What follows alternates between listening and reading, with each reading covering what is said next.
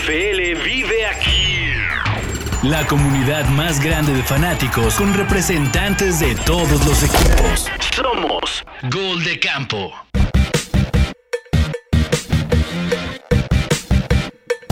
Camperos y camperas, bienvenidos a una emisión más de Gol de Campo, una emisión donde hoy nos cuestionaremos muchas cosas, pero especialmente una. ¿Es Tom Brady el mejor jugador de la NFL en la actualidad? ¿Y por qué nos vamos a preguntar eso el día de hoy? Pues porque eso dice la NFL o gente que hace listas en la NFL. Dicen que Tom Brady es el mejor jugador de la actualidad. Salió una lista del top 100, como lo hacen cada año en la NFL, y pusieron como número uno el quarterback de Tampa Bay. Ah, bueno, pues vamos a platicar de eso. Vamos a platicar de lo mejor que tuvo la eh, pretemporada, ya previo a que arranque la NFL en algo así como 10 días. Y también platicaremos de estos cortes que se están dando ya conforme están avanzando los días de entrenamiento, porque son los cortes que estarán, eh, pues, digamos, diciendo adiós, pero al mismo tiempo eh, podrían, podrían todavía quedar en algún equipo, ¿no? Podría por ahí entrar a través del waiver en algún equipo y eso llama la atención porque hay, hay buenos jugadores, hay buenos nombres, entonces hay de todo el día de hoy. Hay top 100, hay pretemporada, bueno, lo mejor de la pretemporada y por supuesto todos estos cortes, las obras de la pretemporada, previo ya al kickoff. Hoy que es lunes, le daremos todavía eh, mucha salida a esta información para que el próximo miércoles seguramente Chino se armará algo, se tendrá que inventar algo el Chino Solórzano, porque estaremos a una semana de que arranque la temporada con ese juego entre los Bills y los Rams. Y por eso me acompaña el día de hoy un roster, un roster completito, conformado por Charlie de Baltimore, eh, el Moro de los Delfines y Mariana Morales de los Only Pats. ¿Cómo están? Muy bien, muy contentos de estar aquí, listas para platicar de por qué Tom Brady bueno, ya lo vamos a dejar para más adelante, pero... ¿Sigues defendiendo a Tom Brady como patriota, Mariana? ¿Sigues, ¿Sigues del lado No. de los Brady Believers? A lo que iba a decir es que Tom Brady es el mejor de toda la historia, pero no necesariamente debería de ser el primero este año. O sea, tú estás utilizando de pretexto el top 100 para echarle flores a lo que ya no tienes. Pues sí, la verdad es que sí. O sea, es que siempre hay que estar agradecidos. Y sabes, Tom Brady No, no, no, es que es, nos dio mucho. es el mejor Tom Brady hoy, es el mejor de la historia. No, esa no es la respuesta, porque estás cambiando la pregunta. No, porque dije, es el mejor de la historia, pero no debería de ser el, el número uno hoy. Eso. O Ok, sea, ok. Estoy siendo congruente. Ok, ok. Luego, luego tienes aquí a Moro al lado y no, no te busques hate gratis, Mariana. Mm, Nada, nada de eso, nada de eso. Ya, el hate ya lo tiene por el equipo al que le va. Este, ¿qué tal? Buenas noches. No, no, no estoy de acuerdo con la lista. ¿Es top Muy 100? diferente. ¿Es, digo, ¿Es top 10 Tom Brady, No. este, Moro? No, no, en 2022 no estoy. Yo hasta el top 20 por ahí lo tendría. Bueno, a ver, que nos explique entonces, Charlie, cómo chingado se hace un top 100. O sea, e- este concurso de popularidad o de intentar adivinar quién está en mejor nivel, ¿cómo se hace un top 100? A, a ver, yo, yo la neta les voy a decir, al final del día, yo creo que esa lista de top 100 termina siendo la que más vale de todas las listas a, a nivel de, porque está la de Pro Football Focus, está la de, o sea, esta es la temporada de listas, ¿no? Ya sabemos que todos empiezan a sacar este Pero top tú, te- 100 tú te estás yendo por la Billboard, güey. No, no, no, escucha. La NFL es la lista Billboard. ¿A, a ti quién se te hace que tiene más valor la palabra? ¿De cualquier analista o de la gente que juega? Esa lista la hacen la- los jugadores, no la hace nadie más. Eso no es de popularidad, no se meten los, los Sí, es periodistas ni nada. ¿Y no crees que- que- que también la relación pública importa esa popularidad que hay entre los jugadores? ¿No crees que no solamente es respeto, sino también puede haber hate? Pues sí, a la, a la vez sí, pero al final del día, dentro del... O sea, al final es un balance. Yo creo que, que, que- yo creo que la camaradería que hay en la NFL te da para reconocer el talento ajeno, ¿no? O sea, yo, yo, tú, tú lo ves, o sea, ve, ve a los jugadores. Yo he visto a, a Miles Garrett darle una palmadita así como de aliento a Lamar Jackson de hacer un, después de hacer una gran jugada, ¿no? Creo que hay más camaradería en otros que en otros deportes y al final del día los que lo juegan son los que lo dicen. Y si Tom Brady está ahí, creo que es porque no hubo nadie tan dominante este año que hiciera que, que, bueno, a ver, yo estoy dando mi opinión. o que Está bien, jetas, está bien.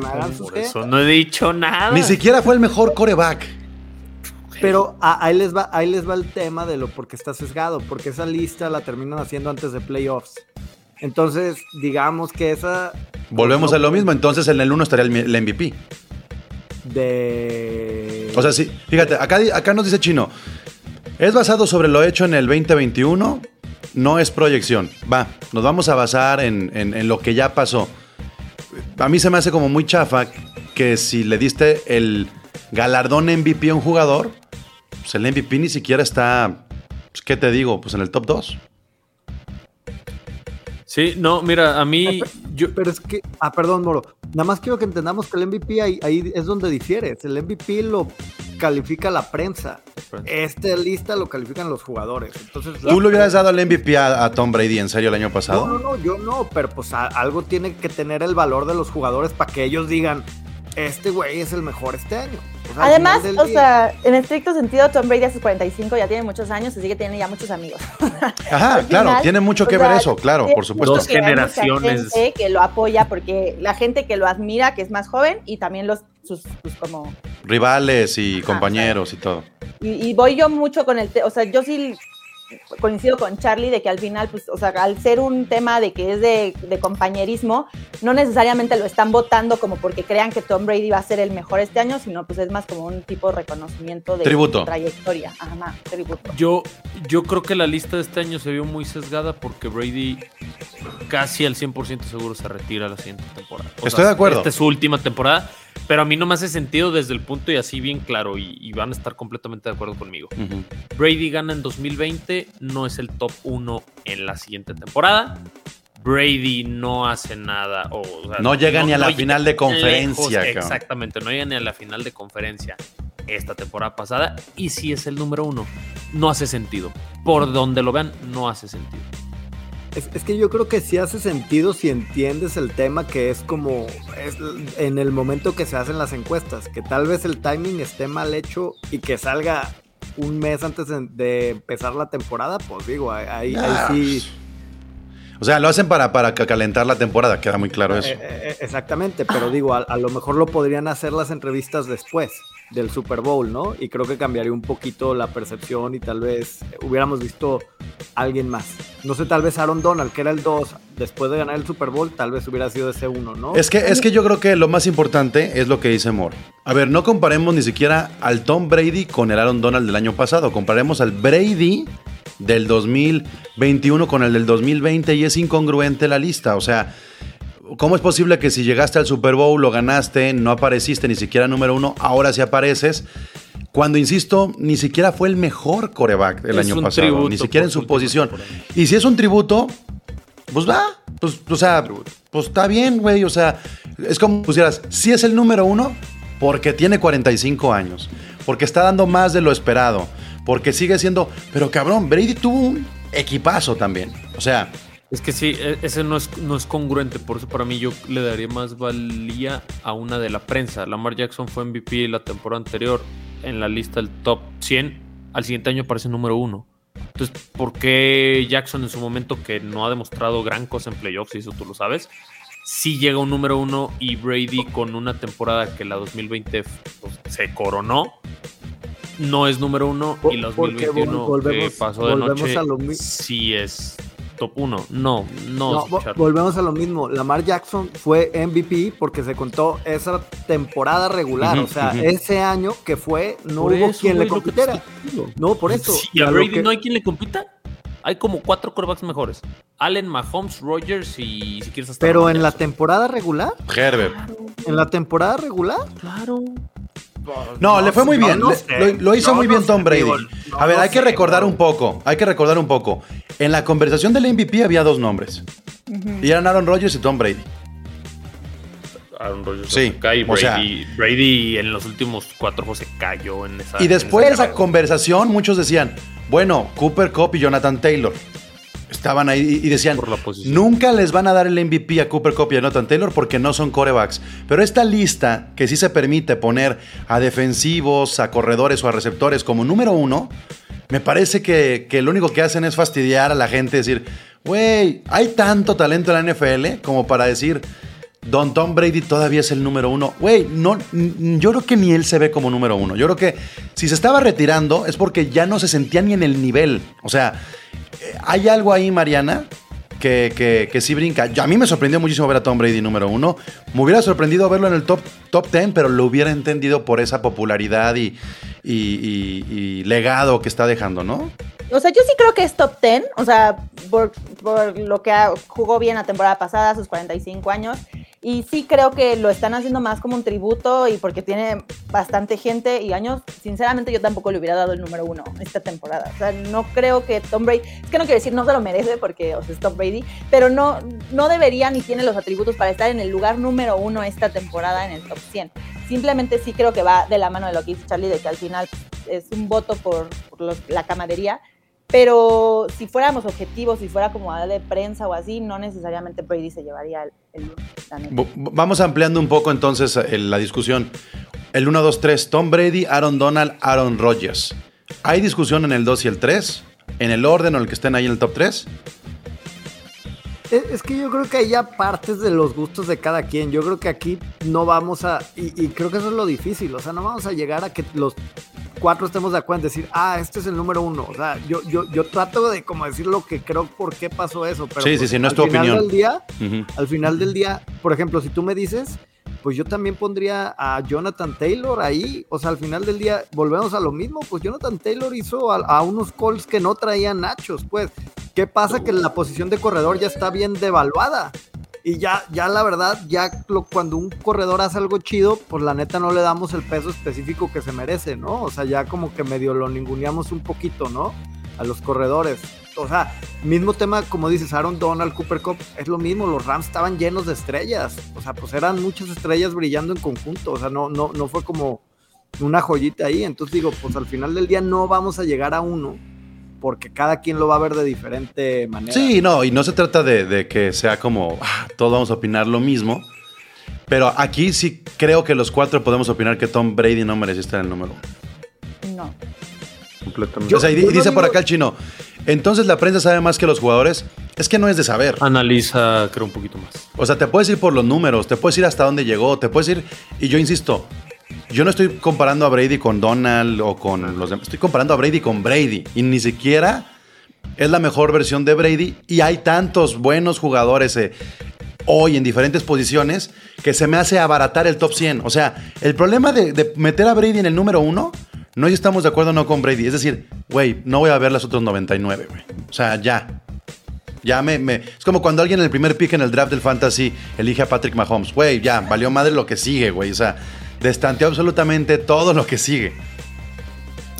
Sí, no, yo, yo no estoy de acuerdo. Y yo hubiera hecho un par de cambios a mí. Por ejemplo, Trent Williams. Se me hace hasta una falta de respeto el lugar que le dieron. Ese A ver. para los últimos. Vamos entonces con, con el top 10. Brady número 1, Donald número 2, Rodgers número 3, Cooper Cup número 4, Jonathan Taylor número 5, TJ Watt número 6.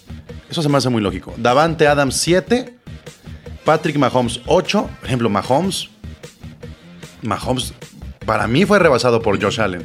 Sí, Mahomes Sí. no debería estar en el 8. O sea, hay mejores que Mahomes, la verdad. La temporada pasada no lo hizo espectacular. Y yo no estoy diciendo que sea un mal coreback ni nada, pero hay. Es más, fue más importante Travis Kelce en su equipo que Patrick Mahomes. Sí. Y acá yo él se lo pone el número 10, el número 9 está Jalen Ramsey. Y Allen no debería estar en el 13, con todo y que es mi rival de división. O sea, es- es- debería estar más arriba yo, este Allen. Top 10. Sí. Para Sí. mí sí.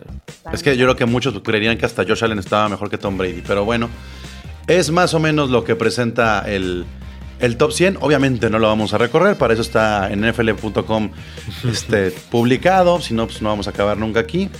Miles Garrett número 11, Derrick Henry número 12, otro. Güey, Derrick Henry número 12.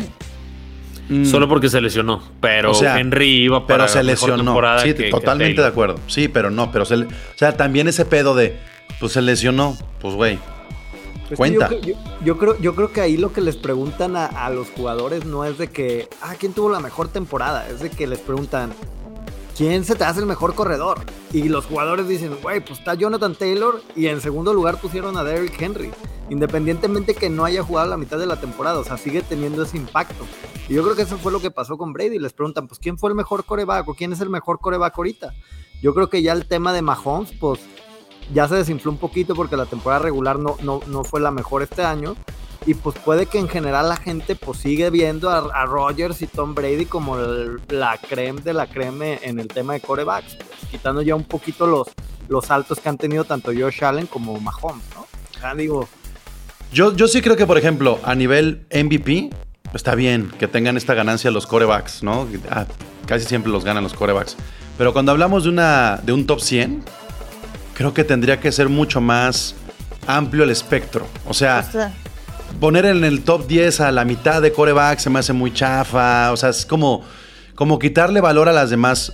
eh, a las demás posiciones, sobre todo cuando hay campañas tan espectaculares como el año pasado de un corredor y de, un, de un receptor que no suelen repetirse tanto, dices, güey, pues súbelos más, porque a lo mejor no vuelven a estar ni siquiera en un top 10. A nadie le sorprendería que Cooper Cup o Jonathan Taylor este año no estuvieran en el top 10.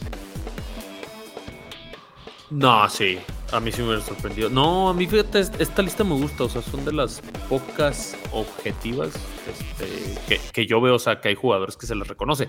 Línea ofensiva nunca se reconoce, por ejemplo. Pues no tiene números. ¿Qué, qué les mides a ellos? Y sí, hay muchos líneas Y, y- en y esta no crees que un Quentin Nelson en su momento pudo haber estado ahí también en una buena posición. Hasta en un top 10, sí. yo- ¿no? pues, o Andrew Whitworth top 10. también. ¿cuántos Sí? Whitworth no. Pero Nelson sí, Trent Williams, insisto, este o sea, es un left tackle que hasta de fullback lo han alineado y, y arrasa con lo que le pones enfrente. Sí, sí. Un Hay Justin cambios. Tucker de Charlie, ¿no crees que también merecería estar ahí metido? Pero es que, digo, ahí, ahí no sé cómo le den el valor posicional. Justin estuvo Tucker en el top 100. estuvo, estuvo en el 90 y pico. Pero, Por eso. pero, pero estamos hablando del mejor pateador de la historia y, y hacia- y apenas le alcanzó para el 95. O sea, ah, no sé cuál sea. No, claro, por eso, pues al final del día volvemos a lo mismo. Pues es el valor posicional que les dan como en todo, ¿no? Pues el coreback termina siendo lo más valioso. Y de ahí para abajo. Exacto. Y tendrías que ser más exigente con esa posición, ¿no? Por eso Sí. se tendría que castigar más no a están a todos, Patrick. Pero no están, o sea, bueno, sí, castigar a Patrick Mahomes en lo particular, pero Sí, no sí, sí, los sí. corebacks. Porque si es por la valía y por lo que les pagan, pues ahí se te cuelan hasta Mac Jones en una de esas, güey. No, pues Mac Jones sí está en el top 100. sí, ya sé. No, no, no. Número Horrible ese 85, pinche. número 85, no O sea, nomás está en el top 100. Por ejemplo, te voy a ser sincero, eso se me hace una reverenda Es ridículo, jalada, o sea, es una Ridículo eso. que esté, o sea, no porque se me haga malo Mac Jones, pero digo, o sea, claro que hay No 100 va en jugadores mejores en la NFL en distintas posiciones, ¿no? Y No- posiciones de equipos especiales, llámese Claro, punter, o sea, güey, o sea, claro. sí. O, o sea, sí sean hay. ardidos, no sean No, ardidos. bueno, pues es que, ¿qué te No, digo? No sean ardidos, está ardido, está ardido Moro porque tiene a tú y así, pero no. No, a mí se me hace, no, se me hace ridículo. O sea, se me hace risorio que nos hagan creer que ese güey, por ejemplo, también JC Jackson, altísimo. No es JC Jackson por estar en esa altura. O sea, lo estás poniendo detrás de Jalen Ramsey.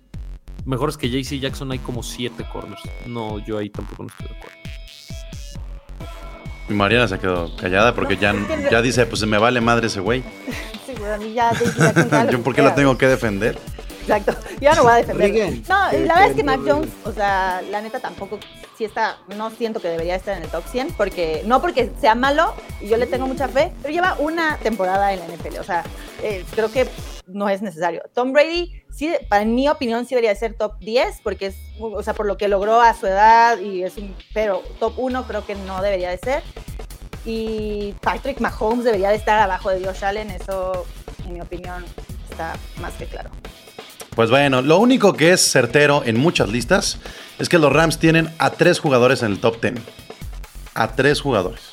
Y es prácticamente el único equipo, salvo por ahí Kansas, que de repente en algunas varía con Mahomes y Kelsey. Pero a mí sí me llama la atención eso y creo que esa fue la fortaleza de los Rams el año pasado. Ni siquiera estamos hablando del coreback. Estamos hablando de tres posiciones indistintas al coreback.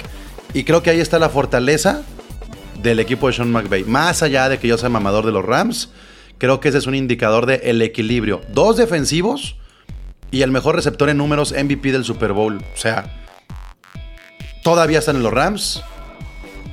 Deberían de estar los Rams todavía como un favorito para llegar al Super Bowl por este tipo de detalles individuales. Pues es que ese es el modelo RAM, ¿no? Grandes individualidades y hay piezas que te saquen las papas del fuego y, y- y en eso pues, pues así, así está sustentado el modelo, pues ta- tan, está así que no hay draft para los Rams, o sea, Sí, pero por ejemplo ves a Brady en número uno y cuánto tiempo tardas en el que aparezca otro ofensivo de los Bucaneros. eh, no, pues digo, no, no sé, pero creo que Mike Evans debe estar ahí. En cambio ves a Rogers con Davante y ese es un indicador. Ya no van a estar Rogers y Davante juntos, que sí están en el top 10. ¿Cuánto van a perder ambos? Uno por la calidad de brazo que va a recibir el balón y otro por la calidad de manos que van a atrapar un balón. Y, y- y es como hacer tu draft, güey. O sea, cuando tú tienes del mismo equipo en lo más posicionado y todavía si son dos defensivos o dos ofensivos, automáticamente tienes unidades más fuertes. Sí, claro, no, no, no. Digo, yo no lo decía criticando a los Rams. No, no, no, o sea, se te muteó, pero sí, Sí, sí. O sea, el punto es que sea- al final vale más a lo mejor tener a dos defensivos que a un ofensivo y que a un defensivo, por poner un ejemplo, ¿no? probablemente sí.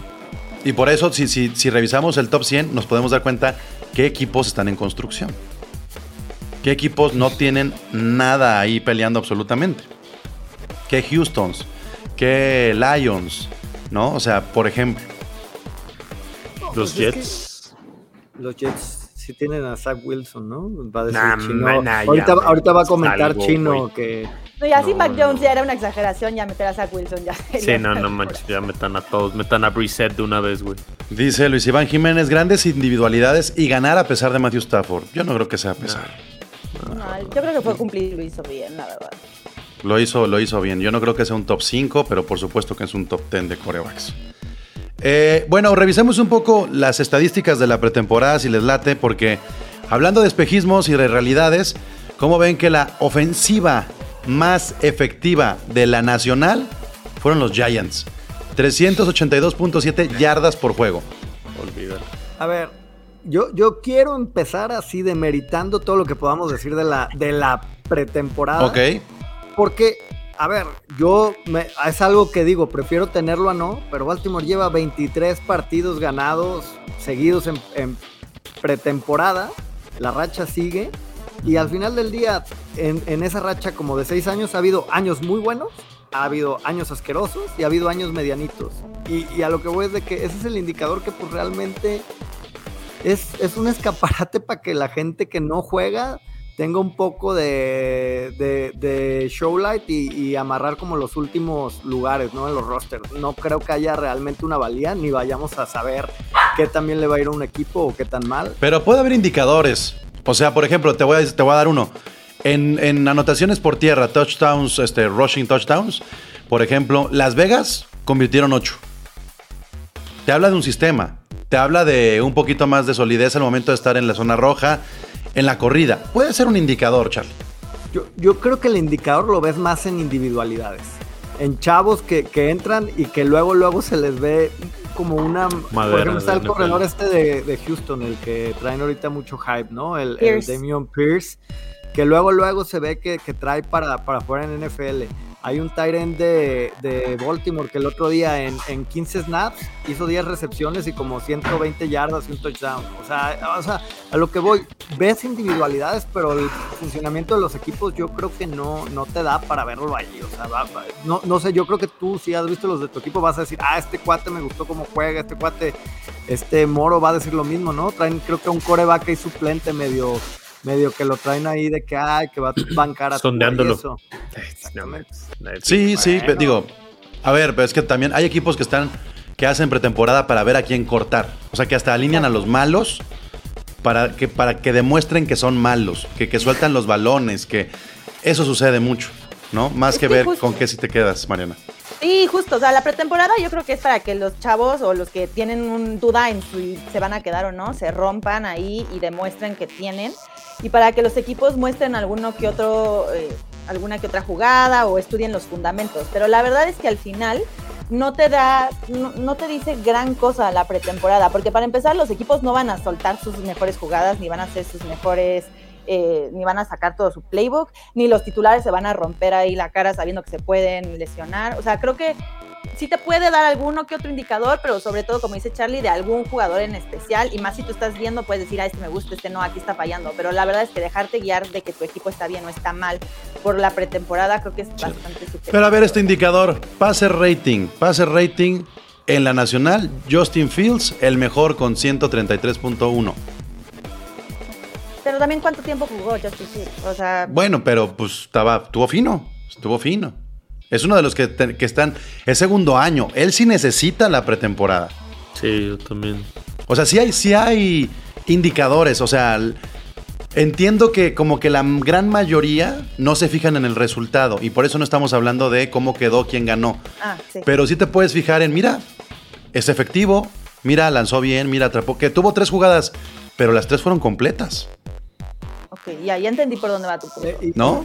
Y, y sí hay como, como pequeños brillos, ¿no? Está como George Pickens, el, re- el Ujú. receptor de Pittsburgh, ¿no? Que, que parece ser que de lo poquito que se ha visto, y sé que hay dos, tres lesionados de las primeras rondas, pues es el que mejor se ha visto de, de todos. Y fue, creo que el décimo o doceavo seleccionado de, de todos los Sí, receptores, receptores. en este draft. El, el- el que regresó la- los despejes también en Dallas, Torping, que promedió 48, dos anotaciones. O sea, Sí, pues, sí, Ganados. ¿no? Los spots en los equipos. Este, y bueno, pues no vamos a hablar también de, de los de los que despejan de los Bills, ¿verdad? Ya le hicieron un programa especial, Muro. Ya hace, hace ratito hablamos. Sí, se, se puso bueno, es bastante polémica. Y por ejemplo, en Rushing Yards, New Orleans, un equipo que no ha encontrado eh, esa regular en el coreback por las lesiones de James Winston, pero que se posiciona en la pretemporada con buenas yardas por tierra. Es otro indicador que a mí sí me llamaría la atención por el comité que tiene Nueva Orleans y el potencial que podría tener Nueva Orleans. Y porque está estrenando head coach. Entonces podemos ver a un New Orleans este, con mucho juego terrestre. Sí. O sea, y como paréntesis, incluso lo pusimos en, en gol de campo, de que Fox hizo la predicción de que New Orleans va a quedar como sembrado número uno de su división. Bueno, no, no sembrado, este como campeón de su división. Ujú. What the fuck con eso. No, pero, pero ese fue por votación de la gente. Entonces ese fue I un hate, concurso de hate, po- ¿o qué? Ah, No, ok, pues Fue un concurso de popularidad ahí que el señor Paco Herrán nos quiso engañar a todos para, para enaltecer a sus Steelers. La verdad, que sabemos que es de Ah, los ok, equipos más ok. populares. Yo pensé que lo había dicho Fox y dije, ¿por qué pusieron a tú- Saints arriba de Tampa? O sea, ¿en qué estaban pensando? No, sí. También tiene que ver mucho los rivales de los equipos, obviamente, en tres juegos, pero líder en intercepciones, San Francisco. Seis intercepciones San Francisco. Pues mu- muy bien San Francisco, pero yo lo que no lo vi, no puedo decir nada, pero lo que he leído y he escuchado de Trey Lance es que no se ve tan, tan suelto Tan como esperaba. para y este con año. lo de Garópolo hoy, que ya lo extendieron, como que a lo mejor no da termina esa siendo la solución que, que va a ser lo que esperaban, ¿no? O sea, Exactamente. Tienes que, a ver, tienes, si no tienes un coreback completo, tienes que jugar con dos corebacks esta liga. Si no, no te alcanza. O sea, ya sea para rotarlos o por lesión, lo que sea, pero si no tienes un coreback completo y San Francisco no tiene el completo. Entonces, por ahí va. Otra, La temporada sí sirve. Claro que sirve. O sea, yo digo que sí. sirve. Luego es que dicen que no jueguen la pretemporada. Pues si ya están muy seguros, no. Pero, pero ¿cuántos equipos están realmente seguros? ¿10? Por ejemplo, 14. ahorita uno que están mencionando a Willis, el quarterback de los Titans. Como he visto yo a Tannehill desde que estaba en mi equipo, yo sí me andaba animando a meter a Willis algunos, algunos drives o algún O con los pedos que los- en corebacks, Charlie, con tu, con tu Lamar Jackson, necesitas tener ahí un plan B por si te hace un berrinchito. No, pues a ver, el plan B ahí está. Tenemos lo más cercano a la copia de Lamar Jackson en la, en la banca, ¿no? O sea, al Sí. final del día que, que es medio bueno ese cuate, no, no el mismo nivel. Pero digo, ahí el moro ya lo veo relamiéndose los bigotes, porque ya le puso like a su playerita con los Dolphins, mi Lamar. No mames, que a ver, pre- a ver, No, ¿prefieres a Lamar que a tú a Ojalá Moro? se venga. Ay, güey, Pablo, no mames. ¿Prefieres a Aaron Donald o a.? No, pero te voy a decir, güey, si tienes a Lamar, entonces se te vino abajo tu armado del equipo, güey, porque todo el equipo está hecho en base a lanzar el balón. Y Lamar Jackson, Corto. ¿cuándo le va a lanzar a Tyreek Hill 30 yardas? No, hombre, ¿cómo no, güey? Si tiene un cañón. Pues tiene el cañón, pero cuando, cuando lo usa. Sí lo he visto, sí lo he visto. Ay, güey, si le lanzaba a Marquise Brown. Bueno, pues entonces ya. Pero eso, ¿qué, güey? No- no Aceptado por Moro que, Eh, no. que, que Lamar Jackson es el proyecto de Miami. Sí sería Eh, un es que- upgrade, Lamar Jackson. Es que la neta, la neta, hoy ya se puso tensa la cosa, ¿no? No habían dicho nada y hoy ya se puso en redes sociales Lamar y ya dijo que. Imagínense a Tyreek Hill y la mamador de Lamar Jackson a juntos, güey. Y alguien subió un, un post de No, él no, con la no. playera de Dolphins y ya le dio like acá. A ver, Entonces, ¿para qué? Pues sí, pero esa es, es la típica voy, actitud voy, de, voy. de denme contrato. O sea, esa es la típica actitud de. Ah, Claro. ¿cuántos no la han aplicado? No, Kyle Murray no andaba haciendo lo mismo y dejó de seguir a los Cardinals. Es lo mismo, pero bueno, está bueno. Digo, a ver, yo estoy nervioso. No está chido, no está chido, Charlie. chido, eh, Y menos no está porque nada Kyler chido. Murray lo hizo hace, hace varias semanas o meses. O sea, ya hacerlo a una semana de la temporada Sí, está súper. Después de la porquería de, de temporada que tuviste. Porque, mira, yo lo he vivido una sola vez con un jugador. Pero era Aaron Donald, güey. Y digo, se la perdono. Pero si me lo hiciera otro, no mames, no, no, no. Lo que fuera. Es, ese tipo de actitudes hacen que de entrada llegue el jugador con más peso que el resto del equipo. Y es, es, es pésima eh, química y, es tóxico para un, para un vestuario. Pero, pero yo te voy a decir, yo creo que ahí, la verdad, por los comentarios de los compañeros, la neta todo el mundo quiere que le paguen. O sea, no, no es un tema donde yo me siento. O sea, la verdad, Pero ¿cuál es el principal problema de Lamar Jackson? a ver, Ad- es que administrativamente dice- hablando. admi- administrativamente hablando, a ver, espérenme que, Que él se representa solito. que. Él se representa solito. O sea, acuérdense de eso. Lamar Jackson es su propio representante. O sea, es tan desconfiado o tan gandalla con las comisiones que no quiere que lo agarre alguien y lo represente y lo pongan alguien que le, que le negocie el contrato. Entonces, eso es distracción. Y eso, acá arriba, te termina afectando. Y ahí les va un hombre que, que- que jalaba, que corría, que era para MVP y Super Bowl. Cam Newton. ¿Quién habla hoy de Cam Newton? Pues Lamar Jackson va por ese, por ese caminito. Na- Nada más que no tiene a Christian McCaffrey al lado, güey. Híjole. O sea, el Charlie tiene que esperar como Por el dos tren. minutos porque está pasando el tren. Tú sabes dónde vivo, tú sabes Sí, sí, dónde sí, vivo. pero traes micrófono chingón, no te preocupes. Ah, bueno. Que se escuche el tren para que... Vamos a hablar del Cruz Azul ahora. Amigos, escucha los elotes aquí afuera, güey. Vamos a hablar del nada. Cruz Azul.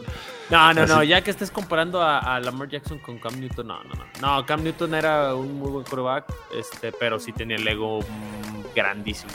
Este, Ay, Lamar Jackson no.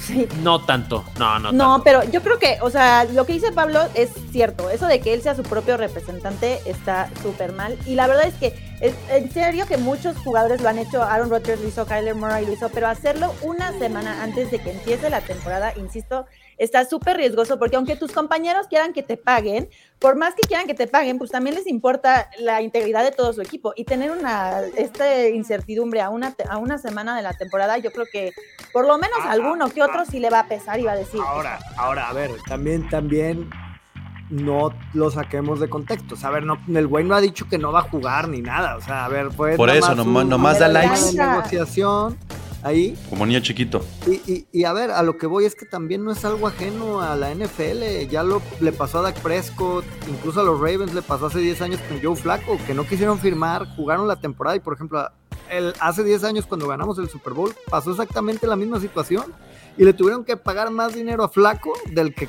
quisieron pagarle en su momento. ¿Cuándo le pasó a Tom Brady o cuándo Tom Brady hizo algo así? Pues nada, porque tienen otro. Ah, bueno, pero. Bueno, ver, pero son indicadores, Charlie. O sea, el punto es. es más fácil que un jugador con ese tipo de actitudes. A ver, Aaron Donald. Sí es muy chingón y lo que quieras. Pero actitudes como la de la, pretemporada. Más andar ahorcando gente. Más este. eh, no querer firmar más. Por supuesto que en cualquier momento puede explotar ese equipo de los Rams y se van a la chingada. Porque tienes ese perfil de jugador. Hasta ahora no ha sucedido. Pero, a ver, ¿a quién le sorprendería que un día en un partido así se agarraran Jalen Ramsey y Aaron Donald a madrazos? A nadie. Y es el riesgo que corres. Pero un equipo en construcción tan golpeado como los Ravens el año pasado no está para estas actitudes, güey. Es a lo que me refiero. Después de ser MVP, después de un Super Bowl, después, va, créete lo que quieras. Pero Lamar Jackson, hoy, hoy podrían hacer un trade y hasta Baltimore podría salir ganando. Digo, yo, yo, no, yo no sé, digo, yo no sé qué trade nos pudiera dar a, a- a ganar algo ahorita, pero pues al final del día, lo que yo sí sé es que antes de la mar, los Ravens ya estaban desdibujados desde que se retiraron Ray Lewis y, y Ed Reed, no dábamos una. Y al final del día, sea por el sistema y eso, pues ha sido una luz que, por ejemplo, hubo un año donde fuimos el mejor equipo. a- hasta la postemporada que pues le pegó la novatez, pero pero pues es que ya se emocionó, ya se emocionó Moro, vele la cara. Ya, y el chino no, no, dice no, que Lamar dale. cumple, que Es que, cumple con ese perfil de conflictivo Es que para los chino delfines. Está agarrando, güey, no, no, no sé, no sé qué trae. Está Bueno. dando unos ganchos muy malos. Vamos a seguirle para no alargarnos. Ahí les va otra de esas cifras de pretemporada a ver cómo reaccionan. Houston, Houston, líderes en capturas, 14 sacks. Nah, eso olvídalo, güey. Las líneas ofensivas, no, no, no, eso no- nada que ver. Nada. Yo no haría caso Ok. a, a esa estadística. Ok, ok. Digo, pues quería, quería mencionarlo. Y bueno, Ah, sí. entonces, eh, equipos que no ganaron, que no ganaron un solo juego en la pretemporada. Los Seahawks, los Bucaneros, los Vikings, los Commanders, los Chargers, los Jaguars, que jugaron cuatro, son los que nunca ganaron. Sí es grave que los Jaguars no hayan ganado. O sea, ese, ese equipo específicamente sí. No, porque sí jugó con. también. Sí jugó con. Pero, pero, pero los Jaguars jugaron con titulares y están en esta promesita de construcción. Los Seahawks, güey, todavía no saben quién va a lanzar. Los Jaguars sí. No, sí, Gino Smith. Después Y del no. Juego 3 de pretemporada que lanzó tres intercepciones. Drew Lock dijeron, no, güey, ya, se te acabó. Los Jaguars está cabrón, ¿eh? Lo- los Jaguars sí necesitaban un, un triunfillo ahí nada más por envión anímico, ¿no? Porque creo que, que, digo, está chido, ¿no? A ver, vamos a ver de qué está hecho Trevor Lawrence. Pero Sí, fíjate lo que pasan. Ahora hay este cosas como la de. ¿Cómo se llama? La Vishka Chenot. ¿Cómo se llama este dude? Sí que lo Ah, cambiaron. sí. O sea, este tipo de, de- de- de- Ya pasó la pretemporada y lo cambio cuando parecía que podía ser un receptor importante.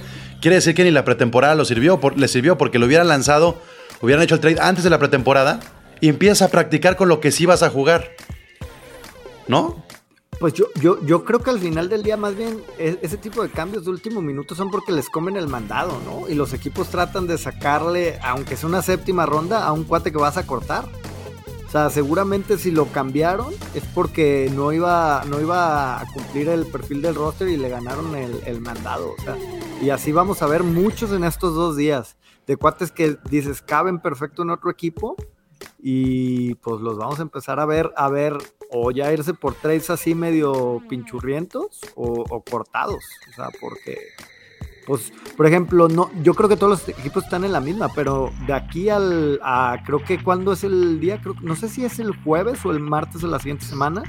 La mayoría de los equipos ahorita están en 75, 80 jugadores y se tienen que ir a 53. Entonces, No, es, es mañana, de hecho. ah, es mañana, digo, sí, ah, sí, sí. pues digo, digo, no, por eso no, no, no tenía bien el día, pero pues ya viene la cortadera y la, la rodadera de cabezas. ¿Qué, qué movimientos, qué jugadores quedan ahora en waiver que les llamen la atención o qué movimientos el día de hoy? Además de la firma de Garoppolo, que es una cosa rarísima también, ¿qué, qué movimientos les llamaron la atención el día de hoy? Hay, nada más para el tema de Garoppolo, yo creo que los Niners, o sea, salen ganando con ese, la verdad, con ese deal que hicieron. Porque al final le bajaste el costo del contrato a Jimmy G, lo que hace que otros equipos pudieran ser más accesibles a llevárselo. Ujú. Tienes de suplente a Jimmy G, que como sea, aunque lo critiquen, cumple lo que tenga que cumplir. Y en caso de que Trey Lance de plano no funcione o se lesione, y al final este año pues ya se pueden deshacer de Jimmy G. O sea, creo que fue lo mejor que pudieron haber hecho los Niners. ¿Y por qué lo aceptó Garoppolo? ¿Cuál es, la, eh, ¿Cuál es la visión del jugador, no tanto del equipo? Mm. Yo, yo creo que la visión de Garoppolo es, a ver, él Irse. mismo sabe que Trey Lance no está y dice, yo aquí, o sea, ahorita estaba como en, en la premura de, de decir, pues me van a mandar a donde me toque. Juego medio bien este año y probablemente el año que viene alguien me va a pagar un poquito más de lo que de lo que puedo percibir ahorita, tomando en cuenta que él considera que Trey Lance no está, ¿no? También es una apuesta a, a- como poquito a jugarle a que, a que Trey Lance no lo va a conseguir. Porque al final del día, ¿cuál era la opción real de Jimmy G, así digamos, ya sea cortado o ya sea por trade este año? Yo creo que, que no quedaba más que los hijos como una opción real Sí. para él. Entonces, pues al fin. O, o los Browns.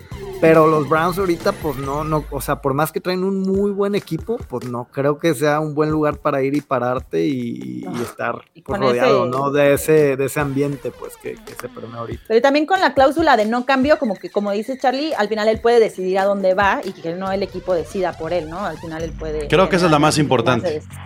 Creo que hasta la decisión de Garoppolo es más personal de dónde voy a vivir que con quién voy a jugar. Sí, ¿A qué ciudad? el- Porque estás dejando San Francisco, o sea. termina el año y ya él negocia con quien quiera. Es que se dedica al modelaje, la neta. O sea, imagina, imagínate irte a Cleveland. Pues no, Sí, no. no. O sea, no Sí, se arma. Bajón.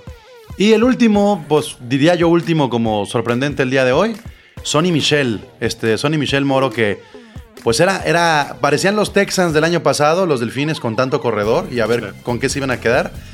Y cortado Sonny Michel que el año pasado podía convertirse en una pieza importante con los Rams y ni así. Sí, sí, a mí me extrañó mucho el movimiento. Yo pensé que iban a salir, pues iba a ser un backfield completamente nuevo, porque lo que tenía Miami era pues, de lo peorcito de la liga.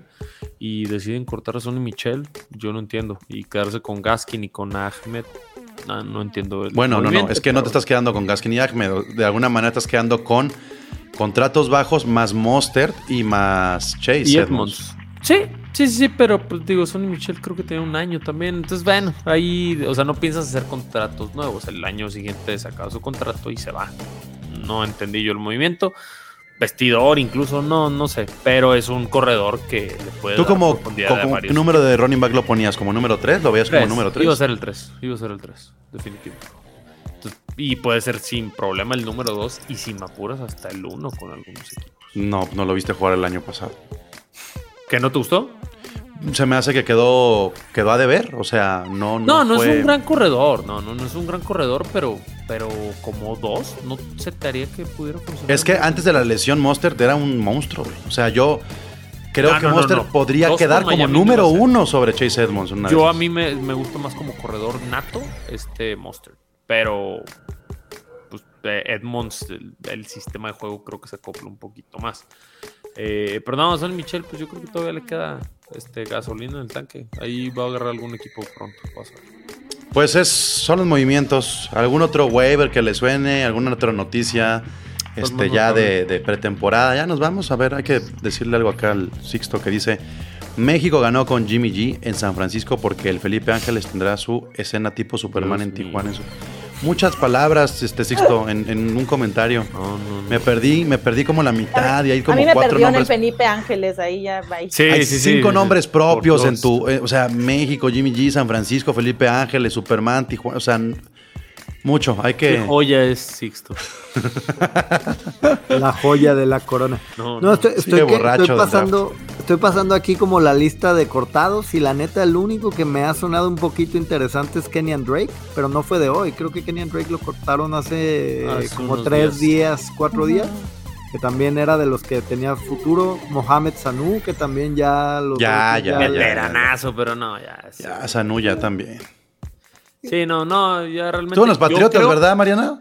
Sí, o sea, ese fue de los peores trades que ha hecho Bill Belichick, Dios mío. O sea, ¿Y antes estaba en Falcons? sí, en Falcons. Sí, fue Ok. un cambio porque creo que no tenía nada, pero sí, Sanu llegó a aportar exactamente lo mismo. No, mira, si mañana es el día límite, yo creo que hoy cortes interesantes ya los mencionaste. Yo creo Ya que mañana, mañana. se viene. sí, sí, sí, sí, sí, porque ya es de Ahora, de, de estos cortes, Piensa. ¿dónde podría terminar alguno? ¿Podría terminar Sonny Michel, por ejemplo, en algún equipo? Yo digo que sí. Yo creo que sí encuentra equipo. Sí, incluso algunos de que, ah, mira, te- este que iba para running back 3, te vas y vente Sonny Michel. O sea, sí, yo creo que va a ser algo así. Vente a los Bills y ya que saquen a Zach Moss o Nah, vente. no, espérate, los Bills o vente, o vente a Indianapolis, ¿no? Creo que también podría caber ahí después de Jonathan Taylor. No, pero tiene. No, a Hines. pero Heinz Heinz es mucho más De pase. Pero no. es- receptor. Pero no, fíjate cuando juego corredor juego bien. No, yo me iría más como equipos tipo los Texans eh, o los Commanders que hace rato mencionaste. Tenían a. Gibson que estaba pendiente y el cuate este que pues, hace ayer un, un encuentro desafortunado que Ay, me lo cuate. plomearon. Entonces ahí Sonny Michel caería perfecto. A los no Seahawks. Tienen opciones. Seahawks es más con la retirada de Carson, ya no está Penny. que nunca ha convencido y tiene como so- 5 años en la So- liga. Sonny Michel tiene la finta de ser corredor de, de Seattle como esos últimos que han tenido, de que Chris Carson, Penny, que nada más ninguno O Baltimore, mi cuaja. Charlie. O Baltimore, que tienen allá a Mike Davis apuntado como running back número uno para la semana Ese uno. sí, también es un abuso. Por eso te digo, Sonny Michel va a encontrar trabajo. No Sí, yo también creo que encuentra equipo seguro. fácil. Miren, eh, ¿va a ser porque se lesiona un corredor? ¿O porque hay baja de juego en algún corredor, pero no pasan más de siete semanas? No, no pasa más de el inicio de la temporada. Yo también creo, porque al final Sonny Michel es un corredor veterano que cumplidor o lo que sea, y te conviene más tener a alguien ahí de running back 2 o running back 3 que arriesgarte. Y en forma. que Está bien, ni conoces. En forma, Claro, porque estuvo entrenando, estuvo en pretemporada, tuvo. Creo que es como el. En waivers, el running back número uno que está disponible. ¿Quién se atreve a agarrarlo? Ya es otra cosa. Pues bueno, ya está, roster. Gracias, equipo. A ver, a ver si, si, el, si chino que nos está escuchando, nos está viendo en vivo todavía, a ver si nos dice de qué va a tratar el podcast del próximo miércoles, porque estamos ya a 10 días para que arranque la temporada con el kickoff entre los Bills y los Rams. Bueno. Y tenemos por ahí un episodio el miércoles con el chino la- eh, a- a do- en dos días y luego tenemos próximo lunes otro episodio y el miércoles el previo al kickoff. Este chino, pues recupérate también ahí de, de lo que donde te metieron el dedo, la mano, lo que fuera. Recupérate, por favor. Y Qué este, inapropiado. bueno, no, no sé qué, no, no sé qué le hicieron. Dice qué sorpresa. ¿Qué? ¿L- ¿La mano o el dedo o el episodio chino? Tú dinos. tú Sorpresa dinos. la que le cayó. Este, a ver, y por acá. José Antonio Guizar Gómez. Uy, ahora sí no me pelaron, pero solo. ah, Pues, ¿cómo no te- pues, ¿qué dijiste? A ver. Sonny Michel regresa a los Rams. No, No, no. por eso lo soltaron. Estaba barato y no lo, no lo retuvieron. La mayoría de las capturas de Houston fueron con sus titulares contra no titulares. ser, ¿eh? Bueno, pues ahí están los titulares funcionando. Imagínate que, No, como los no. Jaguars, que juegues con titulares y no funcionen, preocúpate. Por e- esos son los que se deben O sea- de preocupar, pero la- por eso te decía las estadísticas, no, no le hagas caso. Yo también, el Miami le metió como 42 puntos a las Águilas, la- el juego 3. Miami metió titulares como un cuarto y Filadelfia no. Esa es, esa es tu realidad, amigo. Este es tu año. Ah, esa va a ser la semana 1, no te preocupes, yo vaticino algo de esa forma. Pero Uh, ahí vamos a estar viéndonos las caras, Moro, en el estadio. es correcto. ¿Y van al, van al estadio al semana Correcto. 1 ambos? Así es. Es correcto, no sé por qué le gusta sufrir a Mariana, pero está bien. Sería perrísimo que fueran en el mismo vuelo de regreso. Por ahí nos, por ahí nos estaremos viendo. No, porque no, no hago escala en Ciudad de México. Es directo. Bueno, Pero no, en el estadio, por ahí esperemos este, verla. este, Para que vean qué gol de campo sí deja. un, un enlace rapidísimo directo antes de empezar el, el partido y vámonos. Siempre dicen eso. Y, pues, No, Ahora sí lo, que- sí lo vamos a hacer, lo vamos a hacer. la Sí. neta. Siempre, dicen eso.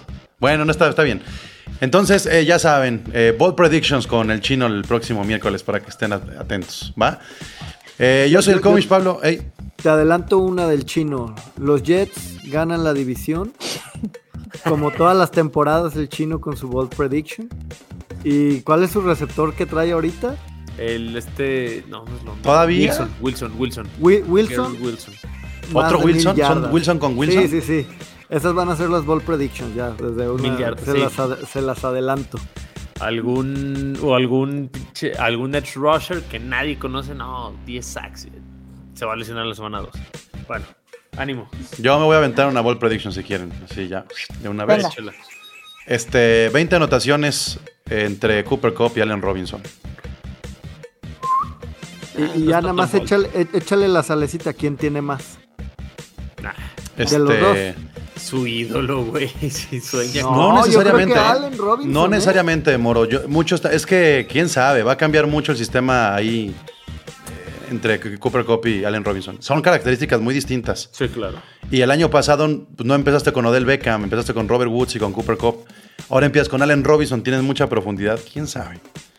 Acuérdense que el año pasado, el que inició, era Deshaun Jackson. Sí. y ese es lo que se va. Y pero proyectaba bien cabrón. Y el güey, "Ay, ya no quiero estar aquí. Decisiones y ese pendejas cuate le dieron presenta. anillo de Super Bowl, ¿no? ¿Verdad? Creo que no alcanzó. Creo que no alcanzó. Yo no lo vi ni en foto, ni en ¿Y a dónde se ceremonia, ni lo ¿A subió a su Instagram. A Las Vegas, güey. O sea, o sea, eso es visión. Eso es visión de ese güey. Dishon Jackson de los Rams a Las Vegas. O sea, del equipo que construyó y campeonó al que se destruyó durante la temporada. Así, así de Bien. pendejo salió ese vato. Pero bueno. Llegó a aportar. No, caray. Bueno. Bueno, pues ya está. Gracias, Roster. Cuídense. Saludos, señores. Bye. No se olviden de seguir a Gol de Campo en arroba Gol de Campo en Twitter, Gol de Camp en Instagram y en Facebook. Y cerramos con Ball Prediction de Sixto. Mi baleado regresa y juega en esta temporada. La NFL vive aquí. Muchas gracias. La NFL vive aquí. La comunidad más grande de fanáticos con representantes de todos los equipos. Somos Gol de Campo.